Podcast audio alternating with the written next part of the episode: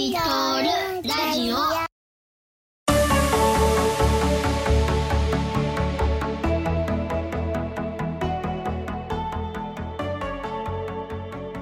さあ始まりました。EV とラジオ。イエーイ。イエイ。えー、皆さんこんばんは。こんばんは。朝日聞いてる人はおはようございますおはようございます。おはようございます。昼聞いてる人はこんにちはこんにちは。はい、EV トルラジオですね。始まりました。えーっとね、このコンテンツの説明しますとですね、えっと、このコンテンツは、えっと、空の移動をもっと身近にしたいと心の底から思ってしまった、アッキー、ホーリー、ジミー、ヨッシーという、え4人のパパたちが、新しい空の産業の創造に対する興味、好奇心、情熱を語り合い、共有、そしてそれを伝播させていくという理念のもと、えー集まって、えーそして自分の好奇心も満たそうと、ようなような、えーほろ酔いで、ほろ酔いです。ほろ酔いでトークを繰り広げる、えー時間でございます。よろしくお願いします。よろしくおよ願いしろしくお願いしまます。はい、お願いしますよろしくお願いします。前回はね、えっ、と EV トール、あの空飛ぶ車という新しいモビリティの可能性をみんなで話したんですが、あー今日のテーマはあーヘリについて語りまくるという話でございます。す。ヘリコこプタれはですねーですね。、そうそうそうそう、これはですね、あの私、ヨッシーとジミーがあの極めてヘリ関係者というか、極めてヘリ関係者ですね。ヘリ関係者。あの簡単に言うと、私が、まあ、某重工メーカーでヘリの営業を長いことやってましたので、まあ、そういう、えー知見は、まあ、当然持ってますよっていうのと、あとジミーはね、まあ、このラジオ聞いてる人は分かってる通り、パイロットですから。うん。ヘリパイ。パイロットですから。ヘリパイですから。ヘリパイですからヘリパイパイ神の手ですから。いや、それはないけど。というところですので、で、えー今日はですね、ホーリーとアッキーから、えー質問攻めに合うヨッシー、ジミーということで、えー今日の会はヘリについて深く語り合います。丸裸です。ははいい。丸裸でよろしく。ちょっと丸裸寒いからね、まだ寒いからね、ちょっと肌着ぐらい。丸肌着。春春になったら脱げばえ。そうですね、そうね、そうね。はい。じゃあ早速、ヘリの話に入っていこうかと思います。うん。ヘリはそもそもうん。いつからいつからあるのかな。ライト兄弟のさ話はよく出てくるけど、うんヘリ最初に飛ばした人って誰なの？とかあんまり知らないね。知らないね。えヘリ最初に飛ばした人ね。あでもあれかレオナルド・ダ・ヴィンチのスケッチ的な？ああ、そうそうそうそうだよねそううん。うんそれ、あの、Google で調べてください。そうそうそうそう。今俺もねウそうィキペディア読んでるそうそうウィキペディア。さウィキペディアさ歴史のところ最初さヘリコプターの研究は遠く紀元前の中国の竹とんぼに始まってって書いてある。まあ、竹とんぼ。竹とんぼだよね。うん。構造的竹とんぼにはね、そのままだよね。うん。うんすごいよね。竹とんぼを降りてくるときはまさにオートローテーションの原理で降りてくるから、ね。ああ、なるほそうね。そうそうそうそう。うん。後でねオートローテーションについては多分深く語られるであろ二かられるだろう。うんう。やっぱりあれなんちゃう？あの、第二次世、僕が聞いたのは、あの、多分第二次世界大戦やったと思うよ、最初は。あそうなの？もともとあの、弾着観測っていうか、その、と特化っていうねんけど、自衛隊の用語で言うと、特化っていうこと、要は、ど。こ特化。う、バラスティックな弾道。なんて言えばいいの？ちょ全然特化のね漢字が思い浮かばない。ごめん特別特別な特にあの、うん。サブジェクト科目の科って、まあ、いろいろうん。自衛隊、い特化ろいろ職種があるんやけど、ね。そうそう。その中の特化っていうな英語でなんていうかわからんけど。英語モーターってあの砲弾、砲兵やね、砲兵やね。あの、砲弾砲兵砲兵。ボーンってあの撃つ人たち。でこういうこう結構射程距離が長いやつはいはい。はいはい30キロとか40キロとか飛ばせるやつ。斜めに打ってこうバラスティックな軌道で。でそれの弾着観測をするためにできましたっていうのは習ったことあるえ、けど。なんでなんでなんで？いや、要するにミサイルでしょ。ミサイルっていうか、地上から発するミサイルみたいな。ロケット。ット。ミサイミサイルじゃない。ほほ大砲を斜めにうんうんうんうん。発射してあめっちゃ遠い距離あ飛ばすっていうやつ。はいはいはいはい。砲丸投げみたいなもん。なそうそうシそうそうコルキシコルスキー R4 ってやつかな。世界初の量産ヘリコプターであり、アメリカ空軍に最初に就航した、収益したヘリコプタうん。ー。S、VS300? VS300 ね。VS300 はすごい有名。で、えっと一応 VS300 がシコルスキーか。実用型で言ったら多分、やっぱドイツが最初やったと思うよ。ホッケウルフとか。あで、これはあの結構固定翼の羽の両翼にプロペラをつける。あ。ああ、フォッケルフ FW61。イドイツが開発した世界初の実用ヘリコプター。イメージ的にはゼロ戦みたいな飛行機、あの前にヘリコプター、あごめん前にプロペラがついてる飛行機の羽の右と左の羽の一番端っこに上向きのプロペラがついてるっていうイメーうジ。ーん。そうだね。なオスプレイうがんちょうどプロペラを上に向けている時みたいなのにさらに前に行くためのプロペラが。機体の前方にくっついてるみたいなやつだね。うん。でこれも結構、ホバリングは結構宿泊する感じで、地上付近でようやくできるかできるかぐらい。えーリフトクルーズってことですね。そうそうだね。だからやっぱり離陸するにはちょっと、まあ、どっちかっていうと V っていう、え V トールっていう S トールみたいな特性が高かったと記憶してます。うんまあ、ここでどうでもいい豆知識ですが、実はヘリコプターのメインローター、上についてる大きい方のやつ。うん大きい大きいプロペラはアメリカ製とヨーロッパ製だと時計回りと半時計回りと逆になってます。出た。えなので、まあ後々またその多分ヨッシーとかからあのヘリコプターどうやって飛ぶみたいな話があるかもしれないけど操縦方法がちょっと異なります。え、操縦感が違う操縦が違うの？操縦桿っていうよりかあのおあ主にはラダーラダーラダーか。足のねル。の足の足さばきが変わりますアメあのアメリカ製のやつとヨーロッパ製だと。うーん。わかりやすく言うと、そう、あの、上に上でこう高速でぐるぐる回転してるから、うん。その半トルクというか、その半トルクというか、はいはいはい。そう当てなきゃいけ回っちゃないんだよね、その操縦してるところの部分は。でそれを打ち消さなくちゃいけないから、あの、うんお尻の方にテールローターって呼ばれるプロペラがついてて、でさっき言ったラダーペダルっていうのは、そのテールローターのあのコントロールをしてこう、どっちに向けばいいかっていうのをコントロールするんだけど、その感覚が違うんよね、そうそうおっしゃる通りです。テールローターがないと、プロペラが、メインローター、大きい方のプロペラが回転してる方向に一緒にぼ胴体も回っちゃうってことかな。そあう。とね逆か？な。うん、逆逆逆か？なアンチトいや、ルクだね逆じゃない。胴体はこっちに回っちゃうかな。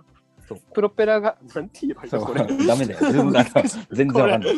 これは言葉でめっちゃ言いづらいよ。反対になって、反対向きに回っちゃうんだね。そうね。作用反作用よね。そうそうそう。反トルクがかかっちゃう。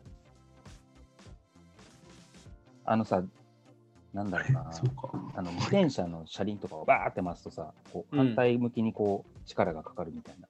うんうん。なんて言えばいいかな。うんいや、わかるわかる。は半トルクはわかるが、テールローターってさ、テールローターって要するにあのそのヘリコプターの魚で例えると尾っぽのところにくるくる縦,、縦で回転しているプロペラでしょ？これが結局右側の側面についてるか左側の側面についてるかってこと。それとも回転が前回転してるのか後ろ回転してるのかってこと？えっとね、それもね、いろんなタイプがあるのよ。右についてても、プッシャータイプとトラッカータイプっていうのがあって、多分固定翼の、あのープロペラでもそうやと思う。あの、後ろについとる飛行機とかも変わったやつやとあるんやけど、あれがプッシャータイプやで。で、まあ、大体の飛行プロペラ機はトラッカータイプって言って、まあ、追う形なんだけど、まあ、いろいろメリット、デメリットがあって、ただまあ、あの、尾っぽについてあるのはさっき言った通り、あの、反トルク、トルクを打ち消す。まあ、例えば、操縦桿に操縦席に座ってて、上見て、プロペラが時計回りをしてるとしよう。自分が乗ってて上を見たら時計回りしてるとしたら、浮かび上がると自分の機体は右に向きます。はいはい。うん。だからこう、なんこう、プロペラはこう、機体はこう、こうって言っても、口で言ってもしゃあない口で言ってもしゃあないね。手で必死に手でもでまあ、はもう決勝無光線出るぐらいにな反対に行くみたいな感じ。で、なんでまあこの話をしたかっていうと、さっき言ってたあの、最初の頃のヘリコプターって何だろうっていう話の、そのフォッケオルフ FW FW61 っていうドイツの機体があるんやけど、う、うんうん、まあ、それを見たときやっぱり、まあ、世界でもヘリコプターっていうのは研究が進んでて、で、まあいろいろみんなが興味を持ったわけですよ。もう興味を持ってたわけですよ。うんで、やっぱりナチスドイツが開発してて、結局連合軍に進駐されて、格納庫でこれを見たときに、なんやこれってなって、やばいな、この飛行機。つってちょ、ちょっとこれを持って帰って研究しようぜって言って、いわゆる露角露角って言うんですよね。まあ、敵のヘリをこう、うんへまあ、飛行機を取るっていう。うんで、これは、まあ、噂なんやけど、まあ、どこにもちょっと文献として俺は見つけたことがないんやけど、まあ、ヨタ話として聞いてもらってんねんけど、要は、真っ二つにしたわけよ。その機体を。ほうん右と左に分けて。で、この機体っていうのはテールローターがないから、右と左は逆に向いてるの。反トルクを打ち越してるのに、さっき言ってたポーリーが言ってた。逆方向に回転そう、してるん逆だね。走行に移送して、そのテールのローターがいらんようにしてあるわけさ。う。うん、で、真っ二つにして、右半分をアメリカ軍、左半分を他の連合軍が持ってヨーロッパ系の連合軍が持ってって、各々開発を進めた結果、アメリカ側は、まあ、中から見たら時計回り、上から見たら半時計回り、ヨーロッパ側はその逆っていう風なヘリコプターが出来上がったへえ、ていそれ、それでも面白い。えー話としてすげえ面白い。すごいねうん、まあ話としてすごい面白いなっていう、本当かどうか知らんけど。じゃあ、あの、もしかして反対側持ってってたら、あの、全然反対側逆逆側、左側アメリカ持ってったら、アメリカ系はひょっとしたらまた逆になったなるほど、なるほど。ジェットエンジンもね、メーカーによって回転方向違うよね。結構メーカー次第なのかもね。うん。どっちでもいい。そう、でも面白いジミーが言ってくれたの、そう、第一次世界大戦で、まあ、軍用で、まあ、実用化されたあのが最初なん。だと思うん。だけど、あの、初以降自体は結構あれよね、ライト兄弟から、あん。まり、ライト兄弟が1903年に、飛行機を飛ばしましたっていうところからすると、大体ね、まあ諸説あるん。だけど、えっと、1907年かな4年後。そうそう、ルイ・ブレゲーとポール・コルネかな。が、なんかの、すごい、あの、この時はまだ何枚あるんだってぐらいブレードがあるんだけど、まあそういうので、えー、ホバリングまではいかないけれども、まあそういうので、まあ初以降はしたぐらいかな、っうん。ていうところがスタートだと思う。で、えっ、と、やっぱりね、その、この進化の、あの、ポイントっていうのは、やっぱり動力源が進化していってるスピードにやっぱり合ってるかな。あの、エンジンが、あの、軽くなってこないと、やっぱ積めなかったりするので、うんうん。あの、エンジンがどれだけ軽くなってきたかっていうのと、あとあの、タービンエンジンね。はいはい。これの出現がやっぱ大きかったから、今の現代の、まあ、現代も使ってるヘリほとんどですけど、タービンエンジンっていう出現があったので、まあ、あのなんつうの、ヘリコプターっていうのが、まあ、世の中に出てきたというところかな。この辺の動力の話っていうのは EV トールでも結構話題になるところだけれども、ヘリも実はそのタービンエンジンの出現っていうのが出たかったと。なるほど。うん。え、うん。EV トールは例えばあの電池で飛びます。それからモーターが丈夫になって出力が出るようになりましたっていうのがブレイクスルーでうん。空飛ぶ車ができますよね、EV トールができますよね。ですと。うんうん。でヘリコプターが生まれたのはその何え何がタービンエンジンに変わってそのタービンエンジンは結局何？軽くて出力が出るってこと？そうそう。あの、出力エネルギー密度っていうか、あの、要は、例えばそのピストンエンジンなりで、えー飛ぶんでもいいんだけれども、重たいんだよね。うんうん重エネルギーの割に重たいのか。うんうん。だから出力あたりだね。出そうそうそう、力あたり。出力あたりかうん。出力あたりの出力、あのー質量がでかい、重量あの重量がでかいから、あんまり使えなかったんだけど、まあ、極端な話、超軽くて、超パワーが出るものがあれば、それは即採用みたいな、ううんん。という流れになってるのかなって感じですね。うん。そうだね。まあ、1907年まあ、最初の1907年に、えっと、ホバリングに何名かが成功して、その後、ホッケールフ61が出たのが1936年。でこの時にまだ、いわゆる星型エンジンというか、えっと、レシプロのピストンエンジンだったんだけど、えっと、その後、まあ、戦中、せ第二次世界大戦中ぐらいにあのガスタービンエンジン、いわゆるジェットエンジンみたいなのが出てきて、そこからようやくその出力密度、重量あたりの出力の大きいガスタービンエンジンが使えるようになって、戦後、1951年に、えっと、ターボシャフトエンジン、そのジェットエンジンからシャフトが出てて、それでプロペラを回すっていうタイプのエンジンが出てきて、えっと、カマン K225 っていう世界初のガスタービンエンジンヘリコプターになった。そうですへだから戦後、戦中にガスタービンエンジンが出てきて、戦後ようやく、まあ、ヘリコプターが実用の域に入ってきたっていう感じなのかな。1907年が最初で、で、その後1936年まで伸びると。で、その後1950何年？1951年だね、51年かカマン K225 が出てくるのがね。へえ。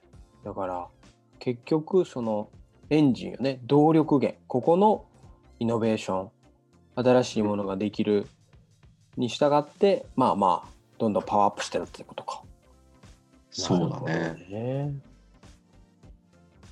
このカマンの後に、あ、カマン K225 がどうなのかなちょっとわかんないけど、1955年にフランスのシュドエスト SE3130 っていうのが世界で最初に量産されたガスタービンエンジンを搭載されたヘリらしくて、これがだいぶ今のヘリコプターに見た目が近いような感じがするね。うん。テールローターがついて。てて、まあ、丸っこいキャビンがあって、うん。多分メインローターも、なんていうの、あの、サイクリック制御しそうな雰囲気の。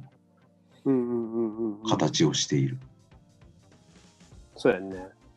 うんこれがまあ結構現代ヘリのまあ走りっていうか、の設計なのかなっていう感じはするね。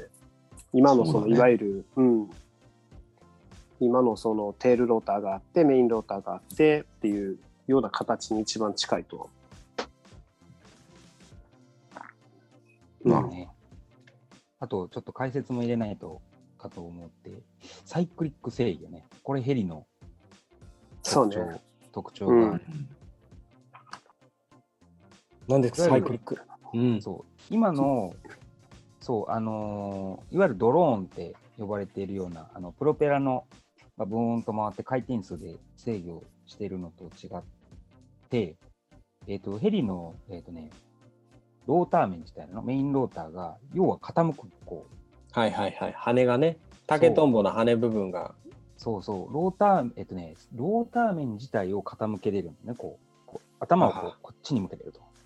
こう巻いてる。うんはいはいはいはい。めっちゃむずいな。プロペラの一枚一枚だけじゃなくて、その回転している面自体を回転軸に対して傾けることができるんだ。ペットボトルのキャップが斜めについてるみたいな感じやね。そうそうそうそうそう。いいね、いいね、いいね、そんな感じやね。斜めについて行きたい方に向かえると。で、これがやっぱりヘリの特徴で、あの空中でどうしてもホバリングというか、空中で静止しようとすると、やっぱりその横からの風なり、前からの風なり、外乱がどうしてもあって、で、このローター面の傾きを、それこそジミーが得意な神の手で、こう、ちょんちょんと合わせていくと、ビタッと止めれるわけですわ。そうですね。うんうん。まあ、ホバリングが一番難しいけどね。一番最初にやらんといかんけど、一番難しい。でもホバリング、そう、ホバリングっていうのは、その、他の乗り物で決して実現できないヘリの、まあ今のところは今実現できないヘリの優位性だったりするので、なかなかないよね。そうやね乗り物、まあ、うん乗り物で言えばヘリぐらいやな。あと潜水艦って聞いたことあるけど、まあ潜水艦水の中しかないし、いわゆるそういうなるほどね。静止できるものっていうか、トンボ3次元でと静止、三次元で静止できるもの。トンボとハチドリやね。そうそうそうそあ、そうね、そうね。だからね、全米ヘリ学会 AHS 今 VFS はハチドリですもんね。う。サーチ鳥がエンブレムですね。千鳥のマークだね。うん。やっぱりこう、なんか人間の夢というか、一番最初にこう、空を飛ぼうと思って、こう直感的になるのがこういうなんか V トールというか空中静止できるような代物をなんとなくイメージするよね。うん飛行機ってど、なんて言えばいいかな。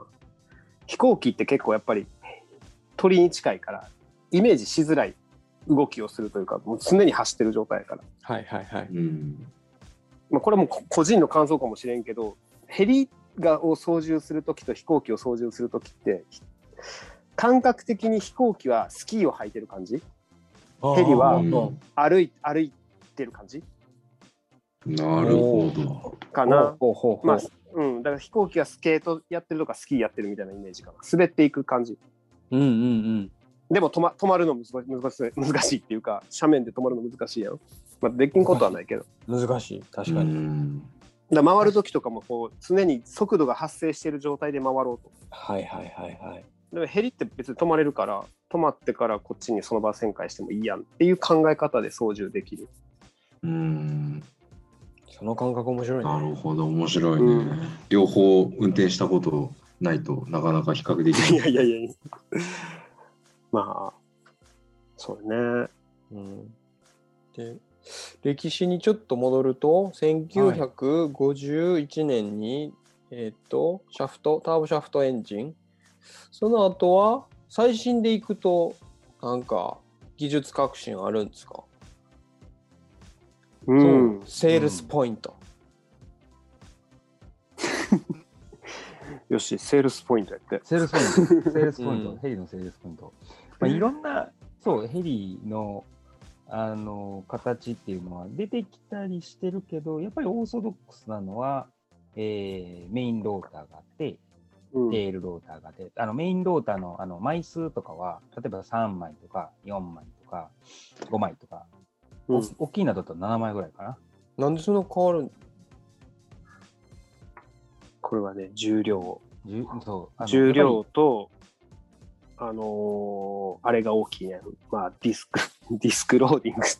やって言ってもあれやけど、重重量が一番大きいファクターやと思大型になればなるほ枚数は。ど、やっぱり枚数は増やして、ああそまあ、あの単純にそのそうそう飛行機のああの固定翼の飛行機もそうだけど、まあ、羽が大きければ大きいほどたくさんの重量を持つことができるよね。うんうんうん。だから2枚のローターよりも3枚のローターの方が、まあ、同じトルク同じ回転数で回せるんだったらより多くの推力というかスラストというか浮く力を発生することができるんだよね。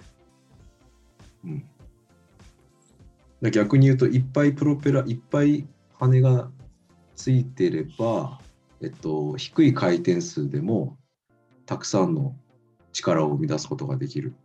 で回転数低くすると静かにできたりするからなるほど。あのいっぱいのブレードがついてるやつの方が、まあ、静かに運転できたり。あとはあのあれだよね。自衛隊のひヘリコプターとか軍用のヘリコプターってやっぱ2枚でパタパタパタパタって飛んでるイメージが強いけど、最近の民間のヘリとかは5枚になってたりとかしてあれはやっぱ1枚あたりの生み出す力がまあ小さかったり分散されてたりとかするとバタバタっていう音も小さくなったりとかしてなるほど、うん。あの乗り心地が良くなったりもするね。そう騒音もそうだし振動もね乗ってる人のそそ振動もだいぶ軽減されたりするあの、おっしゃると振動と、そう、騒音の話もそうだし、一番いいのは、あの、大きなブレード、あの、長いブレードをゆっくり回すのが多分一番効率的っていうのは聞いたことあるね。まあ、その、うんうん。その、さディスクロードの話じゃないけれども、やっぱりそういう、せ本当はそういう設計にした方が、あの、楽というか、能力的には一番効率、効率がいい。そうだうんねそのプロペラのブレードの枚数ってあれあの2枚が4枚になったから倍水水力が出るかというと出なくてうんあれってい1枚のローターが一番効率がいいってよく言う言うのそうそうそう。だだって兼ね合いなんよね。そう1枚のペラに反対側にそのアンチなんていうのかなバランス用のあの重りをつけた1枚ローターのドローンとかたまに動画とか見るとあるけど、あれが本当は空力的には一番効率がいいらしいね。うん干英語。スタでは見たことないけど。干渉しないからね。まあ、枚数増やせば増やせばいいほど、まあ、増やせば増やすだけ一注もんでもないから。あれはそうだね。増やせば面積はちっちゃくなるかな。だ物理的にその大きい、むちゃくちゃ大きいヘリコプターになって枚数が少ないと、その分だけメインローターが長くなっちゃうから、う。うんちょうどいいとこっていうのがあるみたいで。うん、そうだね。まあちなみにあの2枚のローターのやつは宙返りできませんから そうなのなんで？シーソーローターって言ってる、あれは。こう、右が上がったら左が下がるこういうシーソーみたいになってるから。ね宙返りするときはどっちかが上がりすぎてバコンってなってできない。えー、っていうかヘリって宙返りできるんだね。ねできるよそこそこ、そこそこ。できるよ。あ、そっかそっか、そうやね。できるんだ。できるよ。い宙返りしたことあんの？や、俺はせえけど、てかしたこともないけど。え したこともないけど。え、どういう宙返り？え、その、え、ループもできるしループとか、バレルロールもできるよ。うん、くるくる。え、いわゆる、えー、よくさ、あの、練習機とかさ、戦闘機でさ、アクロバット飛行みたいなのするじゃん。はいはいはいはい。あんなのやるよ。なんだっけな、あの、レッドブルさの方が、そうそうそう。レッドブルの方はいはいはいはいがやってらっしゃるね。これでね、YouTube で検索すれば、ヘリでもできるんだ。できるできる。ヘリゼンもあります。できます。はい。多分生きた心地はしない。ね まあ、そもそもやっちゃいかんけどね。あの、普通の市販のやつは。そもそもやっちあゃいかん。ええ、違そうう、なんか、かかっちゃあかんとこに応力とかかかりそう。そうそうそうそう。そもそも普通はやっちゃいかんけど、やれるやつもあるっていう話だけど。うーん。はい。ね、ヘリコプターはでっかいのだと何人ぐらい乗れるの？一番でっかいやつって、50人ぐらいとか乗れるんちゃうかあな。?10 人、いやいや、ねもっと乗れるな。ロシアのやつ、なんか、ロシアのでっかいやつも乗れるよな。なんていうんだっけ？エクスカリバーじゃなくて。エクスカリバー、なんかその聖なる聖剣みたいな。キングスタリオンとか何やったっけスタリオンシリーズあ、キスタリオンか。なんとか西スタリオン。側では一番でかいね。西側とう。ん、西側ではね、東側でもっとでかいやつがあるんさ。ミグだからやばい、ミグ。ミグそうそうそう、ミグ見る、12見る、見る、見る。ミル12やばいわ。でかいでしょ。何これ。これあれじゃん、やっぱ左右に翼の先、固定翼の先っぽにヘリ、ローターが左右についてるパターンで、1968年7月10日に初飛行。これじゃないな、世界最大。これ、あ、本当だ、これ、これ何これ？乗員4名、6名？うん、これじゃないな。なんなんこれ、すあでもごいな。あった、ミル16、26、ヘイロー。22、そう、ミル26です。そうです、そうです。どこ製どこ製ロシア製ロシアっす、ロシア。そうね。ヘイローはロシア製。今のロシアンヘリコプターだよね。定員80名、最大150名。多分それがね、それが一番でかいと思う。うん。うわー、すげえ。